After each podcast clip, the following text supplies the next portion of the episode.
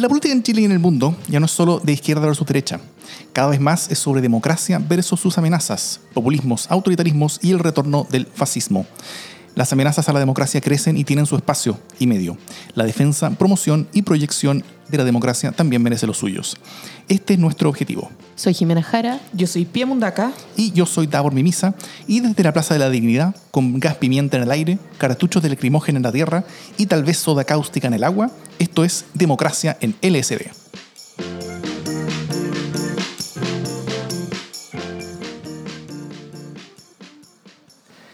Estrenando nueva cortina, eh, nueva cortina musical, nuevo espacio musical, a ver si, a ver si les gusta, esperamos sus comentarios. Y eh, también agradeciendo los comentarios que ya hemos recibido. Eh, bastantes personas que están interactuando con nosotros en redes sociales, con, con la- nuestras tres cuentas en Twitter. Hemos recibido muchos comentarios y de hecho todos los temas que traemos hoy día son temas que nos recomendaron por eh, redes sociales. Vamos a Estamos partir- en llamas, ¿no? Estamos en llamas, estamos contentos. ¿Qué tal, Pia? Muy bien, muy, muy bien, con muchas ganas. Qué bueno. ¿Cómo estás tú, Jimé? Estoy impecable. Lista And- para el podcast. En modo navideño, Jimé, que nos Sí, trajo sí. ¿Nos galletitas trajo galletas? a todos. Sí, muchas gracias, Jimé. Sí, son las galletitas de Mini Chini, que es mi, mi hija. Muy bien. Ricas, espero que sean, supongo que serán, asumo que serán. Con muy Y- buen diseño Y también. se disfrutarán también. Hermosas son, todas muy bien pintadas perfectamente. Ya con vamos una a subir técnica impecable. Eso. Eh, el primer tema lo propuso César Núñez, Patricio Romero y Patricia Miqueles. Y, eh, y tiene que ver con la discusión constitucional que estamos teniendo estos días. Es, eso sí, este programa lo estamos grabando el día miércoles 18 a las 10 de la mañana, 10, un, un poquito después de las 10 y media, y solamente como en unas 3 horas más, 4 horas más va a ser la votación. Entonces, eh, No vamos somos adivinos. No, no somos adivinos, no sabemos qué es lo que pasó. Probablemente la mayoría de ustedes que nos está escuchando nos va a estar escuchando después que la votación haya ocurrido. Entonces, nosotros, más que hablar sobre lo que está en juego en esa votación, que ya va a ser pasado para todos ustedes, eh, nos gustaría hablar un poquito sobre el fondo. ¿ah? Pero, pero, pero como, como introducción, hoy la decisión importante, obviamente en la Cámara de Diputados, que donde se vota eh, en sala sobre los proyectos de la Comisión Técnica y sobre las modificaciones hechas por los partidos también, que hacen posible el plebiscito de entrada, que hacen posible todo el sistema y el camino, de, eh, el, el- el camino constitucional. ¿ah? Hacen, ha- hacen carne en, en- en- en varias eh, modificaciones constitucionales y, legislativas, hacen carne este camino constitucional para tener plebiscito, para tener una, un- una convención constituyente en el futuro. ¿Qué es posible que pase? ¿Qué, qué, cuál es el, el Y- escenario más probable? Y además de las indicaciones aprobadas el, el lunes por la comisión, y, y- y- y- y además de lo anterior, también se van a votar las indicaciones aprobadas eh, por la Comisión de Constitución de la Cámara sobre paridad de género. Tanto las aprobadas como las desaprobadas probablemente también se van a volver a, insertar ahí en sala. Eh, al parecer, lo más probable es que haya aprobación del, del- de- del acuerdo en general, o sea, del- del acuerdo firmado por prácticamente todos los partidos, si bien hay ciertas oposiciones, en particular del Partido Comunista eh, y algunos actores del Frente Amplio, sí habría eh, aprobación suficiente para, para, para sortear la valla de los dos tercios. Distinto es el camino de las indicaciones, en particular las indicaciones que tratan sobre paridad de género, inclusión de pueblos originarios con cupos eh, especiales para ellos y... eh, y el tercer tema es la inclusión de listas de independientes. Eh, la- bueno, primero el tema de la paridad de género es bastante duro en esto y eh, como el, el proyecto que, que- que se presentó, que se presentó, que fue bastante especial, donde, eh, donde lo presentó tanto la oposición, el- esta indicación, junto con, tres con, con- con una serie de diputadas de RN. ¿ah? Y eso causó un, un- un conflicto bastante grande dentro de RN y después dentro de la alianza. Ahí lo vamos a hablar al tiro. Eh, el tema pueblo originario eh, también al parecer tiene disputa. Y en el tema de independientes, donde, donde la propuesta no es tan agresiva, o sea, no es, no es tan eh, ambiciosa como sí lo es en, paridad. Lo, de paridad, yo no me extrañaría que esto sería como el sistema más paritario o uno de los más paritarios del mundo, porque fuerzan paridad en las candidaturas después fuerzan también paridad en el, resultado, fuerzan en, ambos lados simultáneamente. Entonces es, bastante fuerte el, todo lo que proponen, lo cual es, es bueno, pero también uno asume que mientras más fuerte, más difícil que se apruebe por, por una amplia gama de, de- de parlamentarios, que, que es lo que se necesita. Y eh, eso, ¿cómo lo han visto hasta ahora, antes de entrar como en la, como, como en la política más, más, más dura? Y, eh, ¿Y cuáles son las, son las perspectivas que ustedes ven al respecto? Sobre, más que en la votación de hoy día, sino que qué es lo que esta discusión ha estado demostrando, sobre todo con respecto a cómo está la política en torno a este camino constitucional que, que tenemos. ¿Está la política dividida en izquierda versus derecha? O, o- o- estamos viendo otras cosas distintas? Es que yo tengo que partir como con mi indignación, porque estoy, debería no estar asombrada, pero me sigue asombrando este nivel de resistencia a cuestiones que son de toda lógica. O sea, de nuevo tenemos eh, una, una extrema derecha que se está oponiendo a una cuestión tan básica como la paridad. ¿Cachai? Y, y se opone con argumentos cavernarios, antediluvianos, no, no, no lo entiendo. O sea, estamos hablando de, la mitad de la población, estamos hablando de la mitad de la humanidad. Eh, cederle el espacio de mitad que le corresponde a la mitad. De eso estamos hablando y, y a eso es a lo que nos estamos oponiendo. Y oponiendo ya con un nivel de pataleta, porque acordémonos que esta decisión se viene posponiendo y pateando eh, sostenidamente, ¿no? Entonces, en la mesa técnica, este fue el gran pero. La mesa técnica tuvo este gran escollo y era tan grande el escollo que eh, la UDI hizo una pataleta, eh, tuvo que ir el presidente de la República a hablar con ellos en una reunión eh, en La Moneda, terminaron diciendo que daban, la derecha entera quedaba por cerrar las negociaciones y que por lo tanto lo de la paridad se iba a hablar después en el Parlamento, en el Congreso, perdón.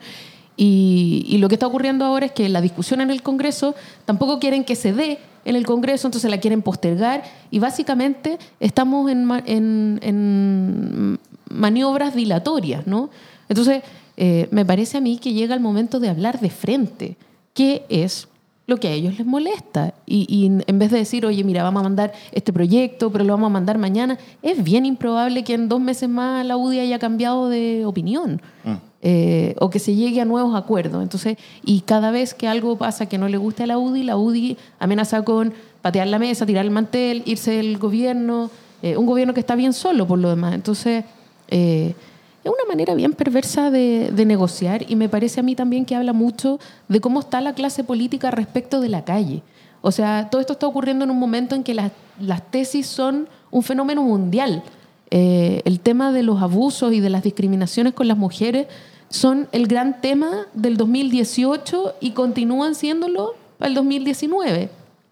Y en ese momento la UDI está diciendo, eh, no creemos en la paridad de género. Ese es el mensaje. Y presionando a eh, las otras personas de su coalición para que crean exactamente lo mismo que, que ellos.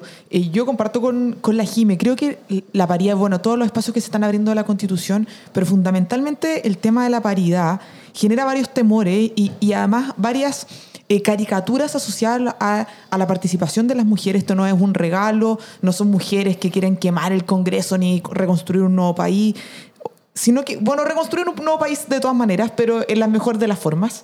Eh, pero esto necesita, nosotros necesitamos que la nueva constitución garantice representación de todos los sectores de la sociedad y todos sabemos que para las mujeres llegar a esos espacios existen muchísimas complejidades estructurales para que lleguemos, no porque haya incapacidad, sino que es propio la estructura en la cual hemos vivido eh, siempre y por lo mismo yo creo que es muy relevante asegurar representación en paridad en el resultado de la convención, que cada día se ve más lejos. Yo, yo hoy día estoy un poco negativa de lo que puede ser este resultado, pero sí creo que hay que seguir empujándolo. Yo además entiendo que lo que pasa hoy día tampoco acota las posibilidades de que sigamos hablando de es. esta paridad, pero sí creo que hay que ser súper claro en la importancia de que una constitución tiene que representar a todos los sectores y estamos frente al grupo de las mujeres que siempre... Que, que se, se intenta corregir una discriminación histórica de la cual hemos sido afectadas. Así que esto no es un premio, no es un regalo por secretaría, sino que asegurar que efectivamente el país esté representado en la nueva constitución. Y yo quiero decir otra cosita que es como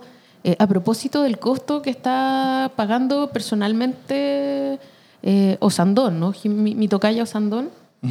Jimena. Eh, sí, que ha sido fuertemente criticada en el fondo por su inconsistencia.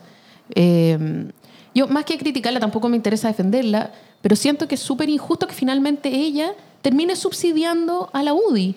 Eh, yo creo que ella tomó una mala decisión en el sentido de decir, ¿sabes qué? Acepto el chantaje y acepto ser yo la que subsidie esta discusión. Porque en el fondo lo que ella dice es, han pasado cosas que hacen que yo no esté votando con la libertad que yo quisiera. O sea, en el fondo ellos están haciendo que yo tenga que cambiar mi voto y perdónenme por favor. En lugar de poner. Con dolor a la de mi alma, creo que Claro, fue su en lugar de poner a la UDI frente a su propia responsabilidad, ¿no? Eh, por supuesto que yo entiendo que el riesgo es fuerte y ella dice, oye, pucha, es mucho riesgo, pero en el fondo es como, oye, como tenemos un papá violento, hablemos despacito.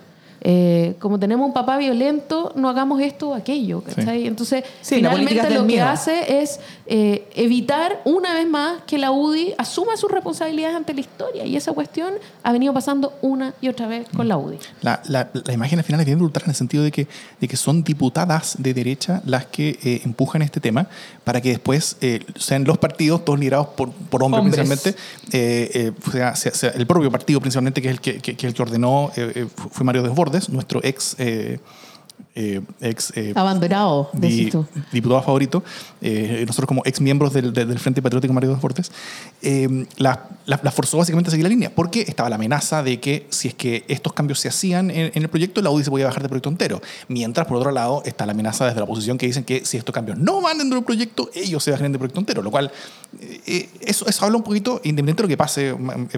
Más rato que la mayoría de ustedes que nos escuchan ya saben qué fue lo que pasó, así que si, si, si, si quieren nos, nos, cuentan para que nosotros sepamos, claro. ¿sí? Eh, pero, pero eso habla un poquito también sobre, sobre la precariedad de, de, de- toda esta discusión constitucional y lo fácil que es que todo se caiga. ¿ah? Ahí, vamos a ver, yo creo que va a ser muy importante saber y darnos cuenta y tener muy en mente cuáles fueron las personas que han estado eh, eh, sacrificando al menos un poco de, sus intereses personales para, eh, para mantener esto vivo, que yo creo que es fundamental mantener esto vivo. Y... eh, y el, y, el, y, el, y el otro tema es que yo creo que se ven más o menos dos tendencias o dos cosas como en el largo plazo. La, la primera es que es, es un cambio dentro de la derecha. ¿ya? En estos temas RN eh, es el partido centro-derecha hoy día. ¿Ah? Fue RN, fueron diputadas de RN las que avanzaron estos temas y las que están desafiando este tipo de status quo. Por otro lado, tanto eh, la UDI como Evópolis están bastante unidos en, en- en la posición de todo esto. Hay, hay que recordar Lo de Opoli ya es francamente. Sí. Yo, yo no sé cómo definirlo doctrinariamente. Hay que, hay que, hay que, hay No- que, no puedo. Hay, que, hay que recordar cuando, cuando Mario Bordes decía que Felipe Cast era, era como eh, contrario a cualquier tipo de corte constitucional, contrario a cualquier tipo de cambio, incluso social o de políticas públicas, mientras hubiera desorden en la calle. O sea, era una, era una visión, pero completamente reaccionaria, lo que, lo que decía. Él era, era completamente como, como, como, atrapado ante el cambio. Y, si se si, es- que RN al final el partido de centro-derecha, RN el partido que se proyecta hacia el centro, ¿cuál es el aporte diferenciador que hace Bópoli en la política chilena? ¿Sirve algo tenerlo? Es, es, descora- es descorazonador ver una, comilla, generación nueva con este nivel de dureza, intransigencia, o sea, puta, es como que naciera un nuevo referente universitario y fueran demócratas cristianos, ¿cachai? Una cuestión Con que de verdad... respeto, no- Jimé, con ca- respeto. Con cariño, pero en el fondo... Nosotros o sea, somos representantes de la juventud radical en la no, no, universidad. no, pero es- Claro. de hecho es peor, porque la democracia cristiana ha jugado un, un papel pendular, por lo menos, ¿cachai? Este nivel de, de rigidez extrema es, es increíble. Y, y aparte no solo, o sea, es su rigidez, pero con un discurso previo, cuando crearon el partido y este último tiempo, bastante distinto a que otra cosa con guitarra, cuando les tocaba tomar decisiones y tomar posturas sobre desafíos importantes y materias no, no fáciles, claro, ahí eh, todo el discurso inicial y las banderas empezaron a diluir, los vimos un poco ca- callados y hoy día ya es un partido bastante difuso en estos temas. Y, y la segunda tendencia que yo, que yo diría que se está viendo es que, eh, es que se está viendo una especie como de, como de alineación entre la ultraderecha con la, con, la izquierda más dura con respecto a estos temas. Y- y- y- no solamente en términos discursivos, sino también de votos. O sea, eh, José Antonio Cáceres está llamando, por supuesto, a que, a que, a que todo esto se caiga, que, que no haya nada. Varios diputados de, de, de- de la UDI, que si bien es muy probable que, que aprueben este proyecto de acuerdo para que haya este proceso, estarían votando en contra de la nueva constitución. Eh, y el Partido Comunista estamos, estamos viéndolo con, un- con, con una, con una especie como de, como de visión similar en el sentido de que para ellos, como no es eh, eh, Asamblea Constituyente, entonces no es nada que para ellos les sea relevante. ¿ah? Para ellos una Asamblea Constituyente tiene otras características, tiene otras cosas, pero eso se, se, se contrasta con, con, con- el hecho de ver cuál fue la, la indicación que ellos presentaron para lograr lo que ellos querían buscar. Y, la presentación, la, la- la indicación la tengo aquí, que dice textual, para reemplazar en el inciso tercero del, acuerdo, del artículo 130 la expresión convención constitucional por asamblea constituyente las dos veces que aparece. Y después sale la firma de Carlos Cariola. O sea, es, es, es solamente el nombre, es, es, una cosa completamente estética, es, completamente simbólica, lo cual está bien, lo, lo- lo estético y lo simbólico es, importante, es fundamental, pero estar dispuestos a, a no ser partes del reemplazo de la constitución de Pinochet, porque a ellos les gusta literalmente dos palabras, y dos palabras que no tienen ningún impacto en la práctica, eh, es duro. Sí, pero además es como pasa algo bien chistoso, o sea, chistoso trágico, que es que toda la discusión y toda la defensa que ha hecho el Partido Comunista y también Convergencia Social es esto no es semántico, esto no es de palabra, esto es súper de fondo, eh, pero la indicación es semántica. Así es. Entonces, eh, volvemos a que es semántico, y, pero además pasa que eh, se adoptó, entiendo, este convención constituyente porque la UDI tenía un problema con la denominación Asamblea Constituyente. Entonces, la UDI tenía un problema semántico y pidió que por favor le pusieran otro nombre que no fuera Asamblea Constituyente. Y el Partido Comunista, que es como hoy día juega su doble opuesto, ¿no? ¿Cachai? Son como, son como el yin y el yang del extremismo, o eso están jugando en este proceso constituyente, tienen exactamente el mismo problema al otro lado, que es que no pueden soportar que se llame convención constituyente o constitucional, eh, y entonces tienen que ponerle asamblea constituyente porque, porque no pueden soportar que se llame de otra manera. Sí, O pero sea, Jimmy, es yo un- creo que aquí me va a tocar defender a la UDI, pero ojo con que, y terrible, pero la UDI pide ese cambio de nombre y hay que reconocer que la constitución que tenemos hoy día es de, es de ellos. Ellos, en el fondo, si tú me haces elegir a quién tengo que darle la razón en un cambio estético para que se sume, sabiendo lo difícil, porque yo hubiese esperado siempre que el PC iba a estar adentro, porque llevamos muchos años queriendo que la constitución cambie, versus yo nunca me imaginé que la UDI iba a estar dispuesta. Entonces, si el que yo nunca me imaginé y era mucho más poco probable, o para decir de frente, absolutamente improbable que se sumara, dice, yo me voy a sumar,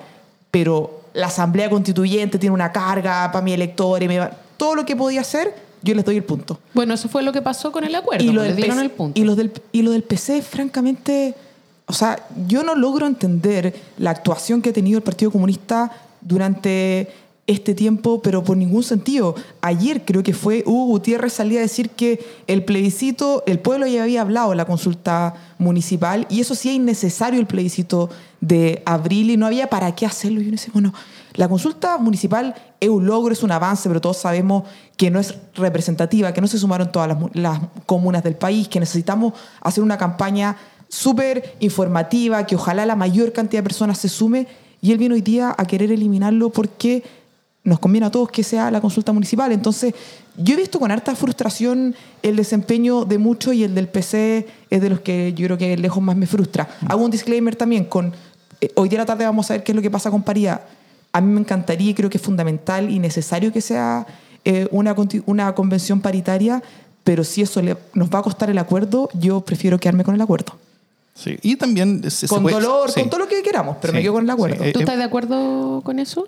Sí, en el- sobre todo en el sentido de que, eh, de que no se cierre la puerta para la paridad, si es que hoy día no se vota. ¿ah? No, no, no, pero la PIA está diciendo otra cosa. La PIA no, hoy dice- día. Yo No, creo hoy. que hay que empujar Sí, esta sí, sí, cuestión sí, sí. Pero, pero ya, pero lleguemos al punto final. O sea, ¿ustedes prefieren proceso sobre paridad igual? Porque para mí es súper difícil, o sea, eso es una elección, de alguna manera es, un- es un- una falsa dicotomía, porque eh, tener un proceso Sí, una falsa constituyente sin las mujeres, sin, sin representatividad, es falsa, es una falsa asamblea, y ahí sí que es falso, porque no tenéis libertad para elegir eh, con, con justicia. Y eso es, pucha, es una falla de, de origen para una constitución, y justamente lo que estamos tratando de, de limpiar es la falla de origen que La tenía esta legitimidad que no ha tenido. Claro, ¿cachai? Entonces, de que si por primera vez estamos tratando de hacer una, una constitución de verdad, que nos pertenezca a todos, que nos represente a todos, eh, a todos los sectores políticos por un lado, pero por otro lado a todos los sectores sociales y ya demográficos, me parece que es mañoso, ¿cachai? O sea, finalmente si llegamos al plebiscito sin cuotas de paridad, a mí me parece que la cuestión es Ojo que igual. acá no nos hemos metido a pueblos indígenas ni independientes. Como... A ver, creo, creo que no más sí, creo que no hay ningún escenario en el que vayamos a tener una, ningún escenario viable en el que vayamos a tener una, una constitución sin un cambio en, en- en ese aspecto. Ahora, si es, que, si es que el cambio va a ser este, este cambio es muy duro y muy rígido y muy riguroso y muy, y, y- y muy, y muy eh, eh, eh, efectivo, que es el que propuso la, la oposición junto con las diputadas RN, eh, pr- probablemente no sea ese eh, es exactamente el camino con el, con el que terminemos si es que el- la votación hoy día se pierde. Eh, pero pero, pero hay, hay consensos para cosas que son, que, que son menos rígidas y, es, y eso va a suceder eh, de todas maneras. Al menos vamos a tener eh, completamente paridad de cupos en, en, en- en las candidaturas. Creo que eso, es, es- eso ya se hizo como piso. Este tema me gustaría cerrarlo con un pequeño juego ¿ah? para, para hacer que participar también a las personas de la casa. El esperanzado y lúdico. David. Sí. Eh, el juego se llama así. ¿Lo dijo José Antonio Cast o lo dijo Hugo Gutiérrez? ¿Ah? Para demostrar eh, cómo, cómo se están como, como, como igualando amb- ambas opciones políticas. Eh, Esto es como una caricatura. Es como, es como podría- esto podría ser un. completamente. no sé, Bueno, ellos se han comportado un poco como... esto es como plan Z. Así Ya. es. Entonces, eh, ya sea José Antonio Cast o Hugo Gutiérrez, lo que hizo fue mostrar una foto donde había ciertos diputados y después dice, ¿dejarías en manos de ellos el futuro de tu país? En el Congreso se está cocinando la colusión constitucional a espaldas del pueblo chileno. Un, un- un- un segundo para esperar. Hugo Gutiérrez. A ver qué fue lo que dijo. ¿Dice Hugo Gutiérrez, la Jimé? Yo también. ¿Tú dices Hugo Gutiérrez? Lo dijo José Antonio Oh, Cast. Es un gran juego. Yo pensé que iban a adivinar ustedes. Es y que el, no. pue- el pueblo chileno. Sí, que es- yo igual ¿No decidí por la, fue mañosa la el- frase pueblo de Chile es. dije Gutiérrez. es, muy bien. To- vamos- voy a intentar encontrar una frase todas las semanas para este juego, esta sección. ¿Lo dijo José Antonio Cast o lo dijo Hugo Gutiérrez? Ya, Hugo muy Gutiérrez va a bien. terminar muy feliz con nosotros. Pasemos entonces al siguiente tema.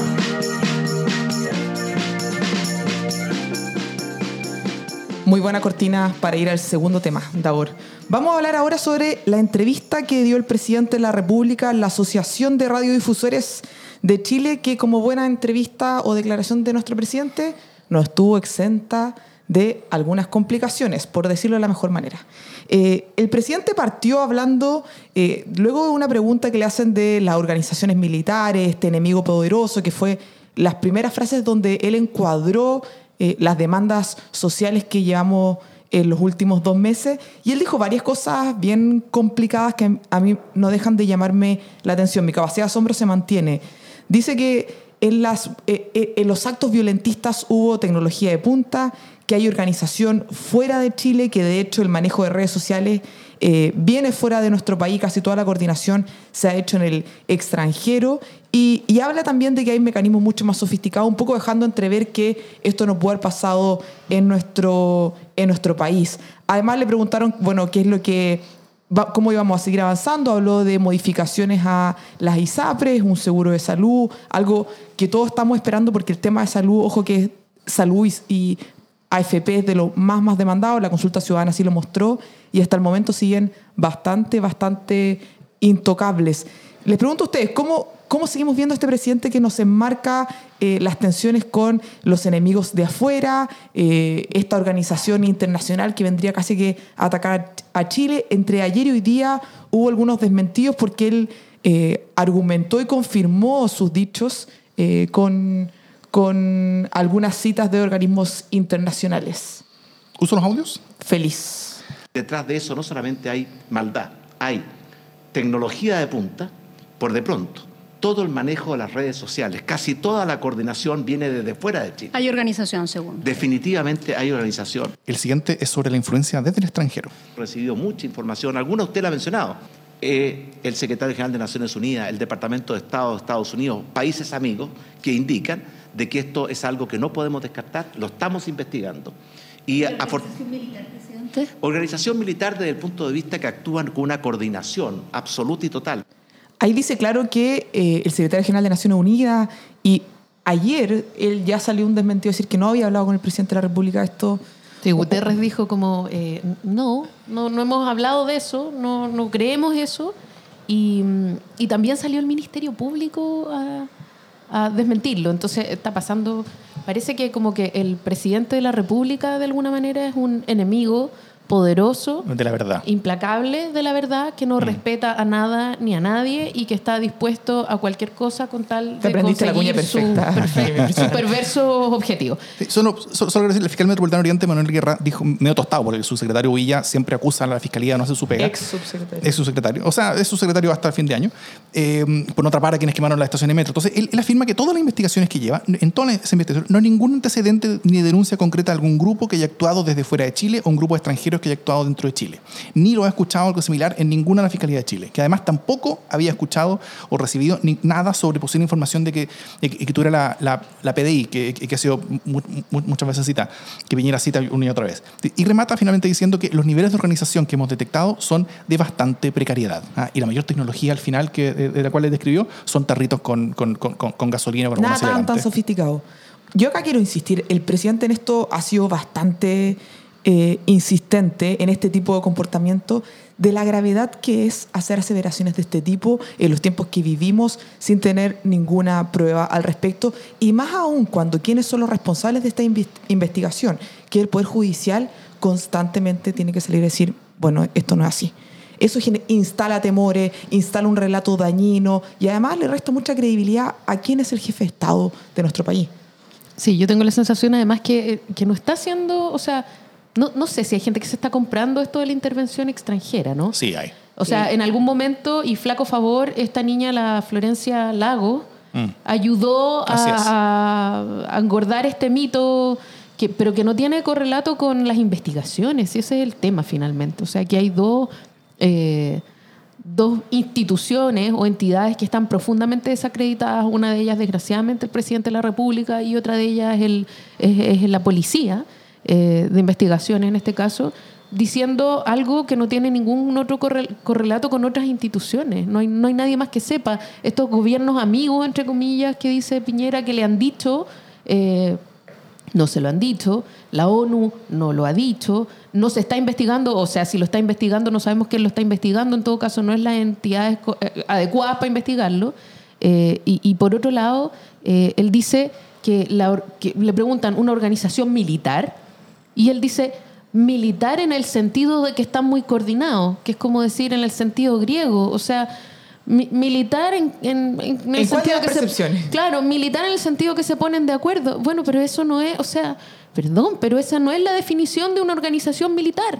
Por supuesto que también tienen que estar coordinados, pero se define por, por una organización jerárquica, por armas, por capacidad de esfuerzo. O sea, militar, eh, bueno, militar en el sentido de que están de acuerdo. Los niveles de organización que hemos visto, detectado son de bastante precariedad, dijo el fiscal. Además, Claro. ni siquiera eso. En el sentido que están, pero en el sentido que están de acuerdo, pues, o sea, se- están coordinados por un grupo de WhatsApp. En ese sentido, militares. Y esto no es una defensa a, a los grupos que son responsables, que la justicia busque, investiga, sepa quiénes son, pero aseveraciones en un vacío de hecho es la gravedad finalmente. Y el presidente nos ha dado harto de eso el último tiempo. Sí, yo quiero, o sea, eh, estamos a, punto de la transición de temas, ¿no? Pero a mí me parece que lo que esto va dejando en claro es cuán solo se encuentra el presidente respecto de las instituciones en este contexto, ¿no? Y ahí como quiero dejar la- la- el cabo ar- am- amarrado con el otro tema. Unamos el cabo con un poquito de música de esta intro.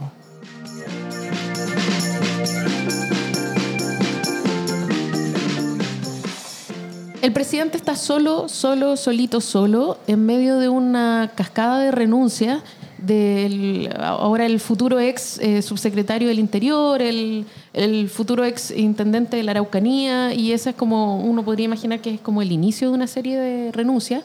Y la única institución que lo acompaña es Carabinero.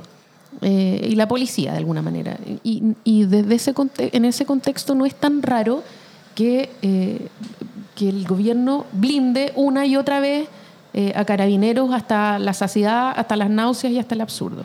Bueno, en ese contexto eh, es importante hablar de, de qué es lo que está pasando en materia de violaciones a los derechos humanos. ¿Esto era ¿no? un poquito de vu con el final del gobierno pasado?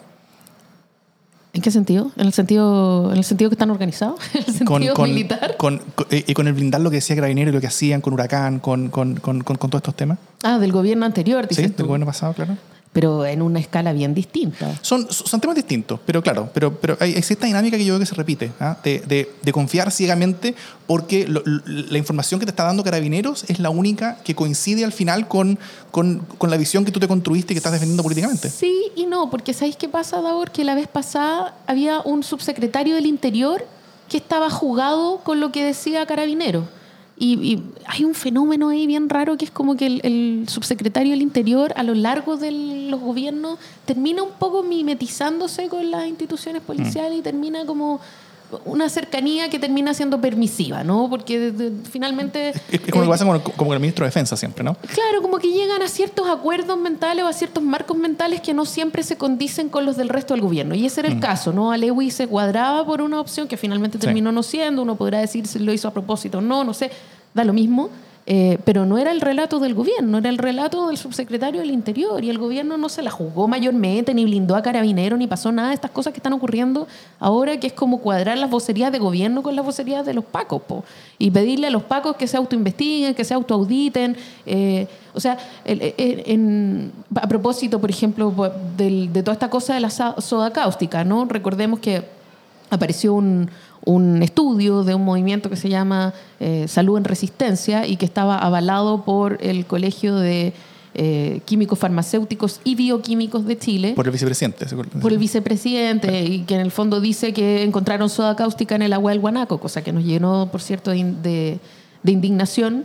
Eh, y que ahora está siendo cuestionado, entre paréntesis, por otra, que es el Colegio de Químicos de Chile, que ayer salió a decir que la muestra estaba mal tomada, que, que no habían mostrado los espectros químicos y que finalmente no estaba acreditado. O sea, que si, que si se acredita está muy bien, pero que no podemos creer de oídas y que por lo tanto ver para creer en una cuestión bien, bien científica. Pero eh, dale, dale. No, solo, solo que, solo que eh, para, para- terminar eso, en, en- en- en una comunicación inmediatamente siguiente, el mismo colegio de, de- de químicos farmacéuticos que, que critica este estudio, lo que hace también es decir, eh, es, es que comenta la respuesta que tuvo Carabineros, ¿ah? porque Carabineros eh, lo, lo que dijo fue, no, nosotros no, no, no tenemos soda cáustica en la cuestión, lo que, lo que nosotros le echamos es SS, que es el mismo componente de la, de la lacrimógena, al, al- al agua, en tal cosa, y el, y el colegio de, de- de químicos farmacéuticos lo que dijo fue, espérate, pero ya, eh, lo de la cáustica no está claro para nada, porque hay, hay, hay problema en el estudio, entonces hay, hay, que, hay, que revisarlo mejor.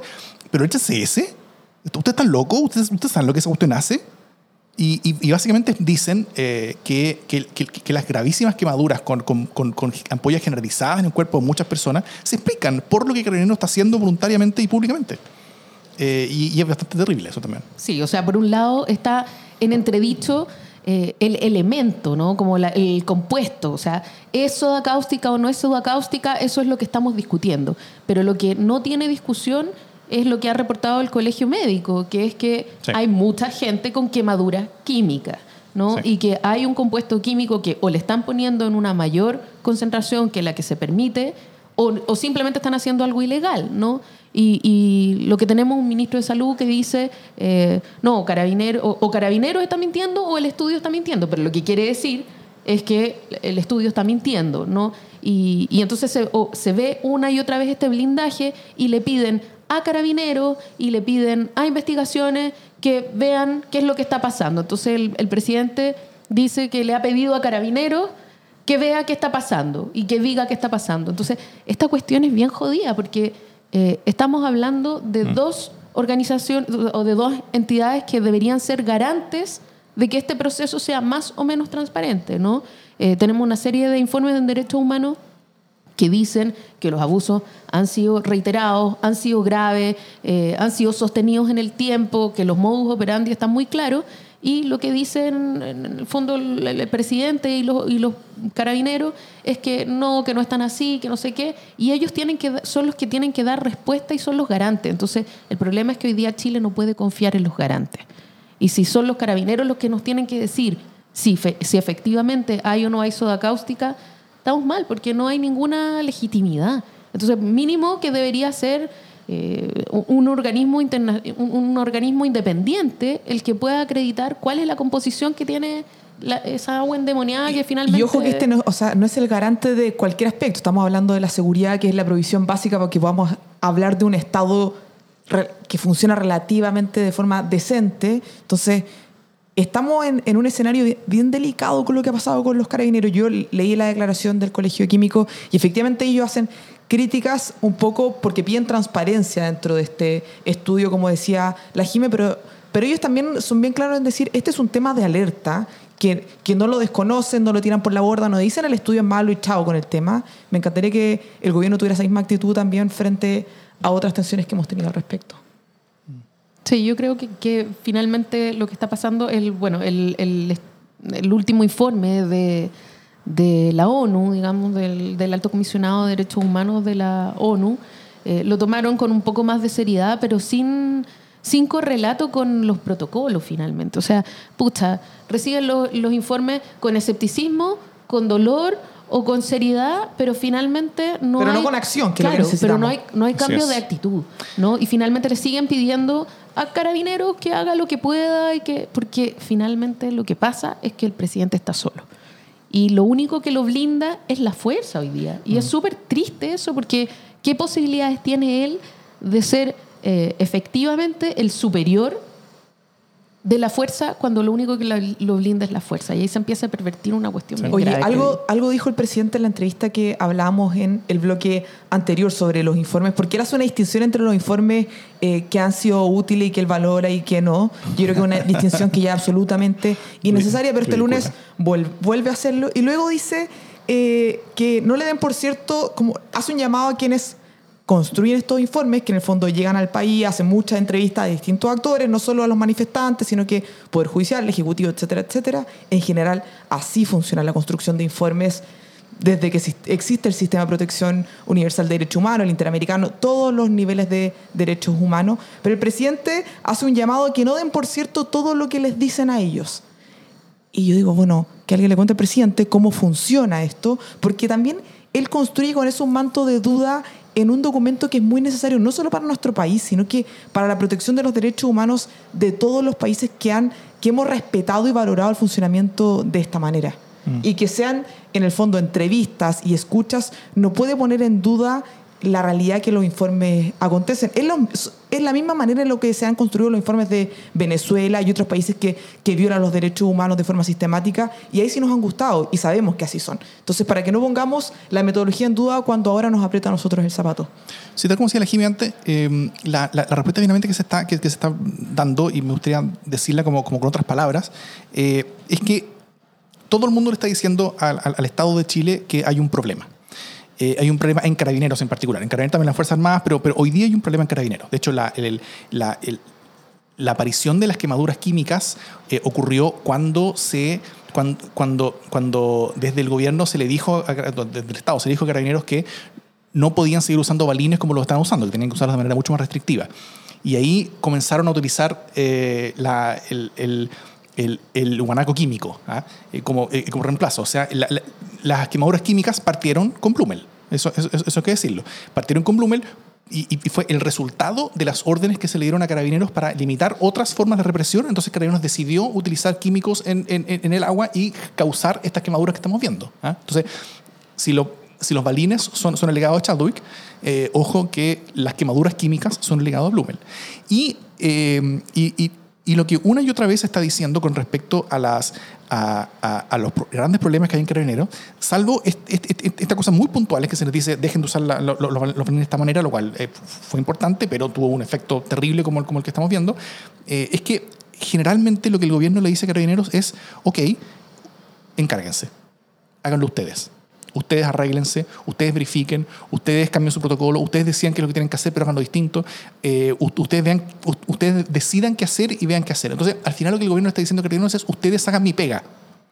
Ustedes eh, cumplan con mi responsabilidad, porque yo, o sea, o no quiero hacerla, o no tengo intención de hacerla, o políticamente no, no me conviene hacerla, o simplemente no tengo ningún poder ni capital político, ni, ni, ni, ni fuerza para hacer algo así. Y eso, y eso es bastante, eh, yo lo veo como duro y, y- y terrible. La, la- la claudicación de responsabilidad y de vocación de, o sea, no solamente del gobierno, del Estado de Chile completo, en, eh, en, en ser capaz de controlar a uno de sus brazos armados que está actualmente violentando a parte de la población. Eso es, para mí es trágico. Parte de la manifestación, o sea, parte de la, de la población que se manifiesta además y que se manifiesta con demandas súper claras, demandas claras que no han sido eh, escuchadas y que no han sido respondidas. Entonces, a mí me parece increíble que en vez de negociar solo se reprima, ¿no? Y a mí me parece interesante también en ese sentido eh, lo que dice el presidente sobre, sobre las posibilidades de un cambio, o no, o no sé si de un cambio de modelo, pero de introducir cambios al modelo, que es la, la demanda de fondo que está haciendo la ciudadanía, ¿no? Y eh, cuando se le pregunta al- al- algo así, eh, se, se le preguntó en la, en la- en la entrevista Archie, eh, bueno, Piñera lo que hizo fue explotar. El modelo está fuera de Pero hay que hablar al tiro. Si usted cuando habla de cambio de modelo, está pensando en el modelo venezolano, donde No. destruyeron la democracia, donde No. atropellan los derechos humanos todos los santos días, donde tiene al pueblo entero condenado a la muerte por hambre Es o por que no es falta de dicotómico, medicamentos. parece, pues, Entonces, cuando hablamos de cambio de modelo, Yo quiero decir, ¿cierto?, de, de qué estamos hablando. Yo les decir cuál es el modelo que yo creo. Yo creo en un modelo con tres principios. Primero, de- de- de- Aburrido, aburrido, aburrido. Ya sabemos lo que cree. Pero duro, ¿ah? explota. O sea, encuentro Deste- que... Destemplado, absolutamente destemplado. Y aparte pone la discusión en esta dicotomía constante que ven- partió con la campaña Piñera Guillé en las últimas presidenciales de Chilezuela y ha sido como la estrategia de relato y política pública persistente. Si no te gusta el país, quieres que sea Venezuela y yo creo que la ciudadanía hoy día quiere, demanda y conoce que podemos tener una discusión sobre la forma social que queremos tener y eso no es igual a el sistema de Chile o el sistema de Venezuela. Es muy heavy esta cosa como de eh, Venezuela o yo. eh, es Chile o Venezuela. No hay, no hay más países en el mundo, no hay más modelos, no Es hay posibilidades. El libertad de no- desarrollo de Venezuela. Oye, paren de tratarnos Claro. como niños en el fondo, como que No, eso... cuático, sí. O sea, ni siquiera es libertad. O sea, como es este neoliberalismo o Venezuela. No hay, no hay, la cuestión es, binaria, ¿cachai? Es cero o es uno, pero no podemos tener medias tintas. Eso eh, es insultante, es terrible y, y además eso se vincula fuertemente con esta idea de, que quiere instalar una y otra vez el gobierno de que esta cuestión está orquestada por fuera, por extranjeros, porque cuando dice extranjero no está diciendo noruegos, ¿cachai? No está diciendo finlandeses, no está diciendo sudafricano, está diciendo venezolano. ¿Cachai? O sea, que sea claro, finalmente lo que quiere decir es esto es un intento de Venezuela de apoderarse del mundo, ¿cachai? Eh, como Le tiene mucha fe a Venezuela el Le presidente. tiene una fe increíble a Venezuela y Oye, y yo esto lo vinculo con, con algo que también dijo en esa entrevista, que nos dio harto material y, y cuñas para comentar, porque al final le preguntan cómo él siente la, la aprobación que hoy día tiene, que es bas- bastante, bastante baja, y el presidente dice algo como, me duele este bajo apoyo porque uno como presidente de Chile, desde el primer día, lo único que hace es trabajar arduamente para mejorar la calidad de vida de los chilenos. A mí me pasa con esa cuña que no voy a hacer un juicio sobre eh, la emoción del presidente, cómo estará su estado de ánimo, ahí su grupo cercano, su familia se tendrá que hacer cargo, pero la clase política no puede poner esos argumentos por delante, menos aún cuando llevamos dos meses donde hay gente que ha demandado porque vive con un dolor efectivamente constante, donde el sistema de salud le da la espalda, donde las pensiones son malas. Entonces a mí ya me parece una burla y el sufrimiento de las personas que hoy día ha estado en el centro de la discusión es eso que tiene que estar cuando discutimos el modelo y no es el sufrimiento que tienen las personas en Chile o el sufrimiento de Venezuela, sino que discutamos en virtud de la realidad de nuestro país y ojalá podamos tener una clase política donde el presidente ojalá nos lidere en esa línea que se acerque a lo que realmente está pasando. Sí, yo estoy de acuerdo. Tenemos, o sea, ¿es Venezuela o Chile o tenemos otras posibilidades? ¿Qué hizo nuestro amigo liberal? Yo, yo creo que la. Que la eh, que quienes ven solamente como alternativas para Chile, lo que dice libertad de desarrollo por un lado y lo que dice Maduro por el otro, yo creo que no son útiles para llevar conversaciones constructivas en general. ¿ah? Y, y- y- y- los hay, hay, Piñera no está solo, hay, hay mucha gente así. Eh, pero son menos aún para liderar cual- cualquier cuestión. O sea, yo, yo- jamás pondría como líder de nada a alguien que tenga esa mentalidad con respecto a- a- a- a las opciones de objetivos que tiene por delante la cosa que va- va- puede, liberar, le- puede liderar. Y, y que nuestro presidente sea así, yo lo encuentro una tragedia nacional. Es simplemente una tragedia nacional. Está completamente pegado en sus propias estructuras mentales de campaña, eh, campaña que perdió. O sea, claro, él ganó la elección, pero, pero, pero perdió. O sea, hoy no tiene poder, hoy no tiene piedad político. Su, hoy hoy es, el, es, el, es el presidente chileno con menor aprobación desde que, desde que la aprobación se mide de alguna manera. Eh, es su, su, su gobierno, su legado, es, es un fracaso total y completo. Y, y- y está completamente atrapado dentro de un gobierno, como tú, como tú bien decías, Jimé, donde no tiene compañía, donde no tiene a nadie, donde, donde, donde las personas cercanas se le están yendo, o sea, se le, le fueron, o sea, bueno, eh, eh, tuvo, tuvo que renunciar al ministro del Interior, se acaba, acaba de renunciar para, irse a fin de año el subsecretario del Interior, se fue Aton recién, el, el- el- un gallo que siempre ha estado eh, acompañándolo. Eh, ¿quién, eh, quién más se fue? ¿Alguien más se fue Intendente. recientemente? El, el intendente, no, es- es- ese Aton, el de la Araucanía, bueno. Hay, hay, hay varios, ah, y el, el- Los DIPRES, ¿no? Claro, el, el director, El del director presupuesto de también, eh, eh, Rodrigo Cerda, que, que- que había sido un colaborador importante. Eh, o sea, ve, ve cómo todo su mundo alrededor se le está eh, ha- haciendo pedazos y lamentablemente yo veo que la, que, que- que la forma que está teniendo en, términos personales y psicológicos eh, el presidente de, de- de- de lidiar con este, con este como, como, como apocalipsis gubernamental que vive a su alrededor eh, eh, eh, es una que es dañina para Chile. Y ojo con que el presidente, perdón, eh, enmarca la discusión que vivimos en el país de una forma polarizante que ellos cuando no les conviene la critican, pero es exactamente la misma que están haciendo y que hoy día más que nunca tenemos que confrontar y no puede ser la forma en la que nosotros vamos a entrar en la discusión eh, política. La invitación que yo espero que haga el presidente es de que las fuerzas políticas discutan, planteen ideas, que lleguemos a acuerdo, que pensemos entre todos cómo tiene que ser el país que queremos. La opción de eh, la nueva constitución abre un poco esa cancha, pero queda mucho. El camino de A o B no va en esa línea. Yo creo que el presidente se está parapetando en una posición que le hace muy difícil la continuidad de su propio gobierno. Está en su propia barricada Eh, mental. O sea, e- e- es complejo pensar cómo va a seguir gobernando cuando, cuando, por un lado, las señales que da es que toda la gente que se ha ido del gobierno se ha ido por razones personales, se ha ido porque, porque tienen que pasar más tiempo con su familia, porque se sienten muy sobrecargados, porque tienen nuevos desafíos, han cumplido nuevos ciclos. O sea, aquí da la sensación de que nadie ha pagado un costo político, ¿no? Andrés Chadwick es un tipo que lo tiene que sacar por la presión de la calle y lo saca eh, pidiendo apoyo, aplausos, vítores. Eh, fue un tipo que, cuya aprobación, o sea, perdón, cuya acusación constitucional fue aprobada. Eh, es un tipo que fue acusado eh, en, en el Parlamento, en el Congreso, y anoche mismo el presidente le hace una cena como de, de- desagravio. Entonces, está pasando una cosa que es que eh, finalmente el poder legislativo hace un juicio que es importante, que es valorado, que tiene que ver, tiene un correlato con lo que está pasando en la calle, con lo que pide la ciudadanía, y el presidente desacredita ese gesto, eh, haciéndole una fiesta privada a su primo. eh, entonces, eh, hay una suerte de burla, ¿no? Eh, sale Uvilla por razones personales, nadie dice nada sobre sus responsabilidades. Entonces aquí no hay responsabilidades, el, Ejecutivo hace una, una autocrítica, dice, sí, nosotros humildemente pedimos perdón si hemos cometido errores, pero no puntualizan sus errores eh, y, y siguen en su relato de no tenemos nada que ver con esto que está pasando. Y yo me pregunto, con ese nivel de soledad, con ese nivel de rigidez, con ese nivel de soberbia, ¿cómo carajo va a ser capaz de llegar al final de su mandato? ¿Cómo va a seguir gobernando este pobre hombre?